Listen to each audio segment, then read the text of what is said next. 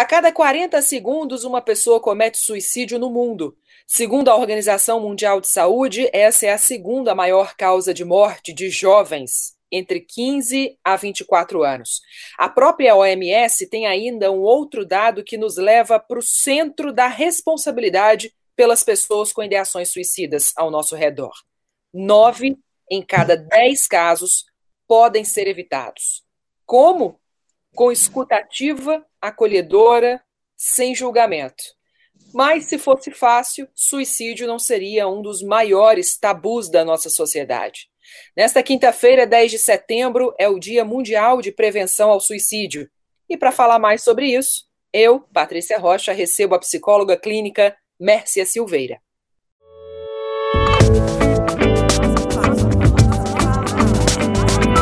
Nossa Fala.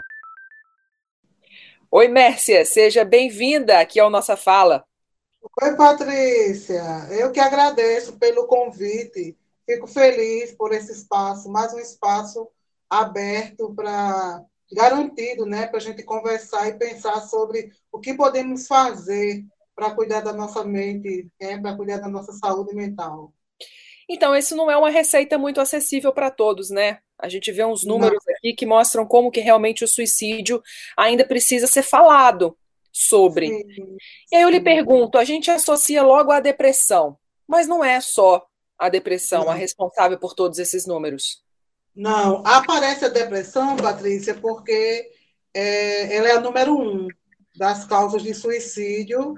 O diagnóstico da depressão, ela, ela aparece como, digamos assim, uma triste campeã. Mas tem a esquizofrenia, tem a bipolaridade, tem a questão do alcoolismo, que é uma doença, e tem, tem o transtorno de ansiedade também.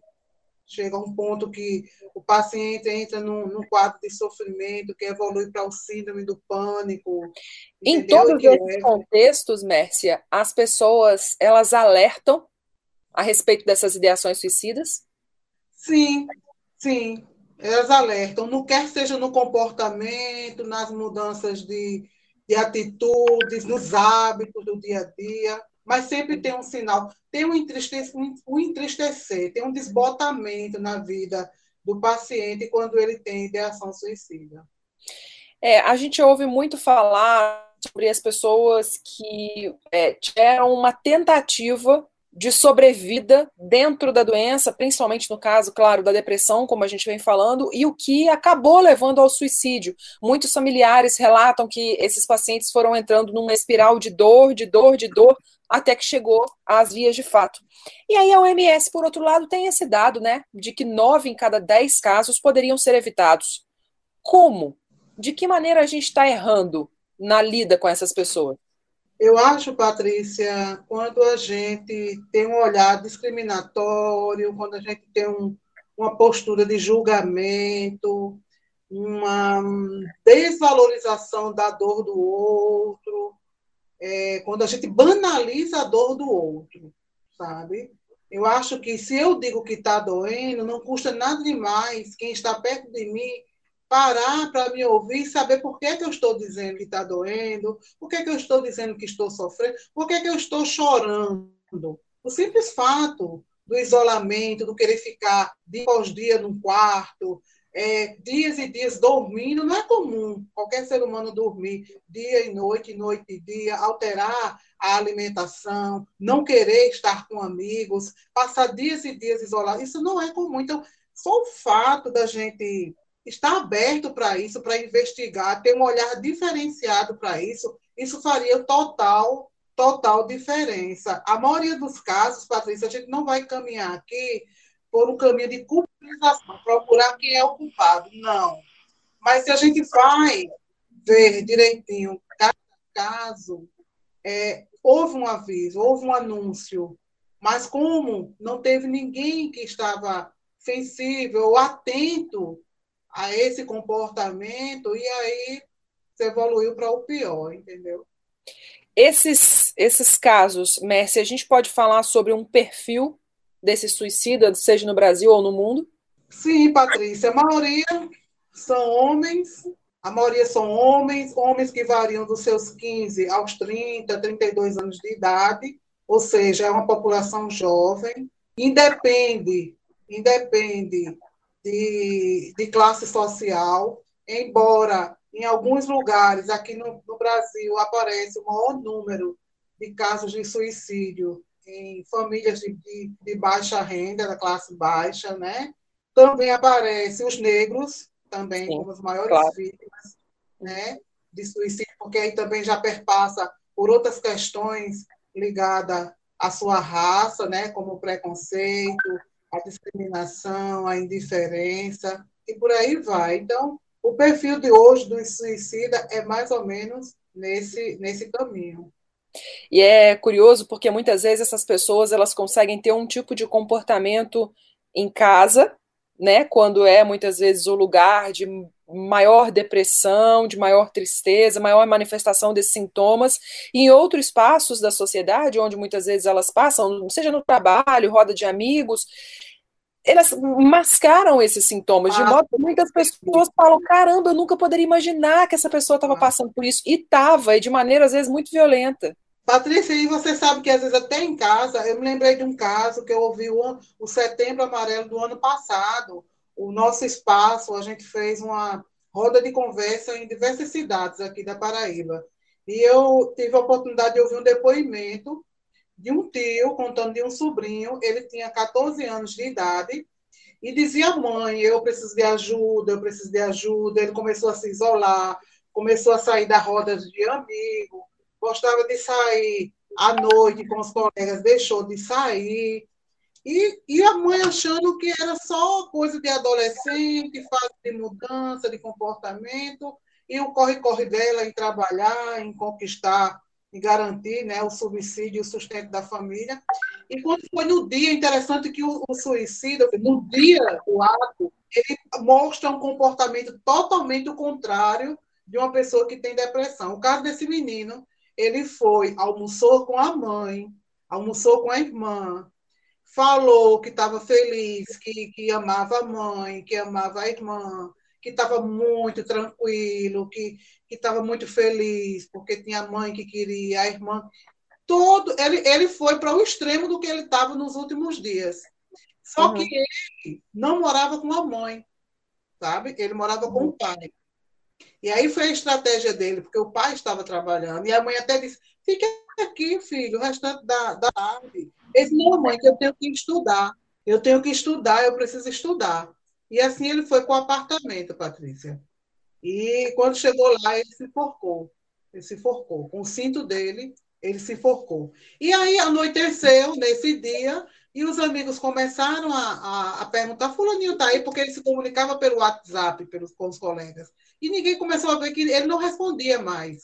E quando deu lá por volta mais de nove horas da noite, a mãe foi saber, porque todo mundo procurando ele, ninguém dava notícia dele foi quando esse rapaz que estava me contando, o tio dele, disse que a mãe dele ligou para ele e eles foram juntos. E triste o quadro que ela encontrou o filho ao entrar no apartamento, no quarto dele. Então, assim, é, nós temos que estar atento, muito atento a todas as pessoas que estão ao nosso redor. Principalmente aquela pessoa que diz: Eu não estou bem hoje, eu não estou sentindo que eu não estou bem. Faz dias que eu estou sentindo que eu não estou bem, estou muito triste. Olha, eu não estava querendo vir trabalhar, eu vim trabalhar, sabe, porque eu tenho que vir. Mas essas conversas assim, a gente tem que estar atento. Quando o filho diz, mãe, eu estou tão triste, mãe, eu não dormi bem, mãe, eu não estou me sentindo bem, mãe, eu não quero ir para a escola, eu não estou com vontade de ir para a escola. Né? Você prepara aquela comida, aquele lanche que seu filho gosta, Patrícia, e você percebe que ele come sem gosto, sem motivação. Entende? Então tem que estar atento, investigar o que é está acontecendo. Mas, por exemplo, deixa eu te contar, eu estou com uma paciente que ela tem 19 anos. Ela já tem um quadro de, de, de transtorno de ansiedade aguda, entrando já para uma depressão. E junto, ela já gostava de estar na cama. A cama era o refúgio, era onde ela escondia a dor dela. E com, a, com o isolamento, ela pegou direto. Ela só se levantava, chegou um tempo, Patrícia, que ela só se levantava para tomar água e ir no banheiro. E sabe o que, é que a mãe dela dizia? Olha a falta de a, a sensibilidade, coitada da mãe. eu estou tão feliz. Ela disse que chega doía dentro dela, que ela escutava a mãe dela dizer assim: cadê, cadê Fulana? Ah, Fulana está deitada, não me dá trabalho. Não quer sair de casa, não faz questão de sair. Não tem esse menino que fica querendo aperreando a mãe para deixar sair nesse isolamento, pois Fulaninha não me dá trabalho. Ela só faz, minha filha, tomar banho, deitar e dormir. Estou tranquila. E isso ela me contando em lágrimas. Porque ela disse: caramba, Messi, minha mãe não dá conta de ver que eu estou num processo de, de, de, de, tristeza profunda. Eu preciso vir aqui pedir ajuda a você, porque minha mãe não deu conta. E aí eu, eu trouxe essa mãe, Patrícia, para o consultório para alertar ela. Tu tá entendendo? Porque a menina universitária, conhecedora mais ou menos do que a, a depressão pode levar ela, ela mesma encontrou força onde não tinha, de levantar daquela cama, pegar um celular e falar comigo, porque eu já atendia ela antes da pandemia. Então, ela teve força para falar comigo. Mas se ela não tivesse tido essa força, esse entendimento de, de juntar as últimas energias que ela tinha e de mandar, mandar um WhatsApp para mim dizer, doutora, eu estou passando mal. Entende? Então. Porque dá, dá a sensação de que muitas vezes dentro da família as pessoas não se conhecem, né? Exatamente, Patrícia. Dá a sensação, não, Patrícia, de fato, não conhece no sentido psicológico da coisa que a gente está falando, dentro da alma, conseguir enxergar a alma do outro. O que é que acontece, né? Não tem dor física, não tem nenhum corte, não desmaiou, não está desacordada, então significa dizer que está com saúde. E isso não rola né? Essa, essa leitura para o contexto da depressão, Patrícia, não dá conta. Porque quando a depressão vem botar você acamada, para você não ter força para levantar, você já está na reta final.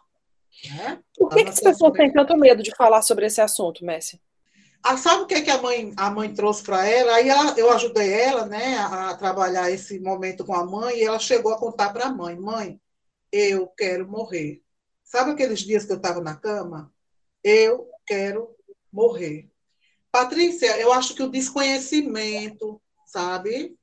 O desconhecimento, eu acho que essa luta, Patrícia, essa corrida exacerbada para o ter, leva a gente a esquecer de ser, sabe? Leva a gente a esquecer de ser para nós e de ser para o outro. A gente não fica atento a, a a dor do outro, desde que essa dor não seja externada. E aí, muitas vezes, os pais não entendem a responsabilidade nesse momento. Eu digo pais, mas podia ser marido, esposa, Sim, às vezes até filhos, ou mesmo amigos, enfim, porque a gente não sabe o poder que a gente tem enquanto alguém que está ali do lado, alguém que ama, alguém que representa algo para essas pessoas nesse momento. Ficamos sempre querendo achar responsáveis por essa doença, tentando amenizar esses sintomas, muitas vezes, como você disse, diminuir né, a, a, o poder dessa dor. É, exatamente. E assim, Patrícia, é, as pessoas tentam fazer vista grossa também, porque eles, eles sinalizam o suicídio como uma atitude de fracasso, né? Isso. Faz parte de uma família fraca, faz parte de uma família desestruturada. A mãe deve ter sido, a mãe desse menino que morreu, ela deve ter sido incompetente, ela foi irresponsável, foi negligente. Onde é que estava essa mãe? Então, tenta o máximo banalizar o possível, o máximo que eles puderem banalizar a doença mental, eles tentam banalizar para mascarar esse sentimento, essa sensação de, de, incompetência familiar, de mãe, de pai. E não sabem ele que isso é heroísmo. Quando eu digo assim, doutora, eu quero que você atenda o meu filho, porque ele está precisando de ajuda. Não é? Ele sabe que isso é um, é um ato de heroísmo. É questão de minuto para a gente salvar uma vida com relação ao suicídio. Então, aí tem duas questões nessa sua fala que me chamam a atenção.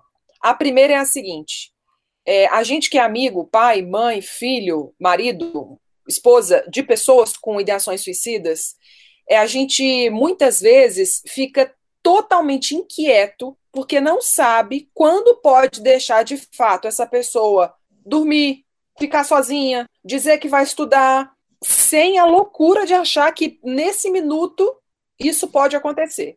É o primeiro aí, ponto. É, aí, aí entra o quê? A participação do profissional. Não é bacana isso? Porque é o profissional que vai te dar as estratégias para você monitorar o paciente sem sufocá-lo, uhum. mas também sem ignorá-lo, sem tanto afastamento. Então, tem as estratégias que a gente pode usar para monitorar um paciente, como, por exemplo, passar a fazer alimentação com ele, passar a, por exemplo, enquanto ele vai dormir, até que ele pegue no sono, deitar com ele, dizer assim, estou aqui, né? Quer conversar sobre alguma coisa, como é que você está se sentindo, ou, Patrícia, até mesmo ficar calada, botar só uma almofadazinha ao lado da cama, sentar e ficar ali só presente. Só a presença da pessoa já é alívio para a alma. Tu tá entendendo? É oferecer um chá, fazer um chá, ó. Acordei, não perdi meu sono, preparei um chá para você, vi que você estava acordado, tome esse chá, quer conversar, por que está sem sono, o que está vindo na sua mente, no seu coração, eu estou aqui, tá? Está. O, a questão do paciente que tem depressão, Patrícia, ele quer só que a pessoa quer perceber que você está para ele. Ele não quer nada mais do que isso. Está. Eu estou aqui para você, a hora que você quiser falar. O, tempo, o que você quiser falar, quando você desejar falar. E aí me leva ao segundo ponto, que é, infelizmente, a psicologia não é acessível para todos. Foi uma ciência que nasceu para a elite e até hoje ela luta para se popularizar. E muitas pessoas não têm, que seja 50 reais por uma sessão, que em média uma sessão por semana, daí 200 reais por mês. E esse não é um valor que muitas pessoas podem pagar. É, é, Infelizmente, a condição social mais baixa ainda é aquela que propicia mais casos de depressão Sim. e outros transtornos mentais. Ou seja, é proporcional à necessidade. Então, eu, eu, eu, me pergunto, assim, o que, que a ciência, a psicologia enquanto ciência, ela pode fazer para conseguir penetrar mais nas camadas da sociedade, para conseguir ser mais acessível? Porque a gente sabe que existem alguns serviços sociais hoje em dia, Sim. né? Muitos profissionais, inclusive, mas não, não acontece, não chega para todo mundo. A, a faculdade não trouxe essa disciplina para a gente, né? É. E, e desburocratizar a psicologia, uma psicologia desburocratizada. Com certeza. Uma psicologia humanizada, psicologia para o povo, para pessoas. É uma psicologia, Patrícia, que não seja só para o paciente. Porque quando a gente diz paciente, ele já vem doente, sim? Sim, verdade. Quando a gente diz cliente, que tem algumas abordagens psicológicas, que tem mais o absurdo ainda de dizer clientes, então, a gente já tem um olhar sobre negócios. Exato. E eu caminho, nosso projeto, né, o Espaço Psicologicamente Saudável, eu caminho nesse sonho de desburocratizar a psicologia dentro do que é possível com tudo que chega nas nossas mãos. A gente trabalha sempre, Patrícia, para não deixar que ninguém chegue no consultório e volte sem atendimento, sabe? A gente tem essa parceria lá dentro do espaço como a gente somos, somos em 21 profissionais, então a gente redistribui esses casos que batem a nossa porta entre os profissionais. Quem pode? Quem pode ajudar dessa vez? Ah, eu posso. Sempre tem quem pode ajudar. Então, eu acho que, Patrícia, eu acho que essa parte aí cabe a nós, como psicólogos, sabe? Fazer um pouquinho, estar um pouquinho para as pessoas. Não ter um olhar só profissional. A gente, claro que nós temos que valorizar a nossa formação e a nossa profissão, mas sem olhar, sem deixar de olhar e dar atenção ao que é mais importante, que é a vida. Nós podemos salvar vida, Patrícia, isso é muito sério. Nós podemos salvar vida. Entende? Você hoje, Mércia, o que, que diria para uma pessoa com sintomas de depressão e ansiedade que está nos ouvindo agora, é, sobre essa perspectiva de melhora.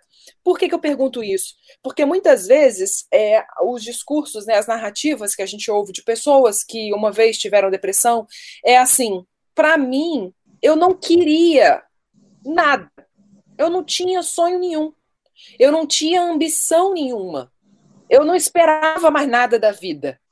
E aí, depois de curadas, elas falam como que, quando foram é, quando viram a luz de novo, como que tudo fez sentido novamente. Então, eu imagino que as pessoas que estejam nesse processo, muitas vezes elas estão precisando de terem algo em que acreditar. Isso. E aí, você, enquanto alguém que já viu muitas vezes esse ciclo se repetir profissionalmente, né, do ponto de vista de alguém que entende de que maneira isso se dá, é, fisiologicamente, biologicamente, quimicamente no nosso cérebro, o que, que a gente pode dizer para essa pessoa que não acredita mais na própria existência? A primeira coisa que eu faço, Patrícia, que não tem como eu dar conta sozinha, é encaminhar essa paciente para um psiquiatra. Quando a doença da depressão, quando tem mais de duas semanas, já vai para a terceira, quarta semana, em que o paciente chora constantemente, em que o paciente tem um sono já alterado, dorme demais ou não dorme. Quando esse paciente tá, a alimentação está toda comprometida.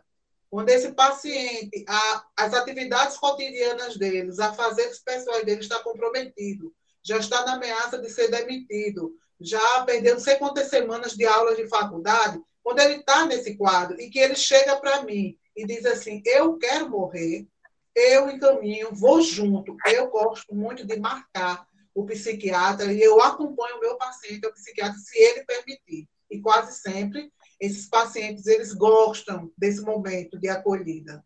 E quase sempre eu acompanho o psiquiatra. Quando a medicação entra no. Porque tem que entender, Patrícia, que é o, o má funcionamento é um funcionamento defeituoso do neurotransmissor responsável pela adrenalina e a serotonina, não é? Eu posso ter essa carência e você pode ter. Mas a gente, não, como a gente não tem nenhum gatilho, a gente vai passar bem a vida toda e não vamos entrar nesse quadro. De repente, um gatilho entra a pessoa nesse processo de adoecimento. Depois que essa pessoa é medicada, Patrícia, a vida dela já começa a mudar em torno de 30% a 40% porque ela já dorme melhor. Aí, como ela dorme melhor, ela já passa a se alimentar melhor. Ela já amanhece o dia mais feliz, porque a medicação para depressão tem a medicação para dormir à noite completa, mas tem a depressão para que te mantenha é, acordado durante o dia, que aumente a sua adrenalina, que é os hormônios, a substância da alegria. Quando eu consigo perceber que nessa medicação começa a fazer efeito na vida dessa paciente, aí eu faço uma pergunta que para meus pacientes, Patrícia, tem feito uma grande diferença. Tem alguém aqui na Terra que você ama?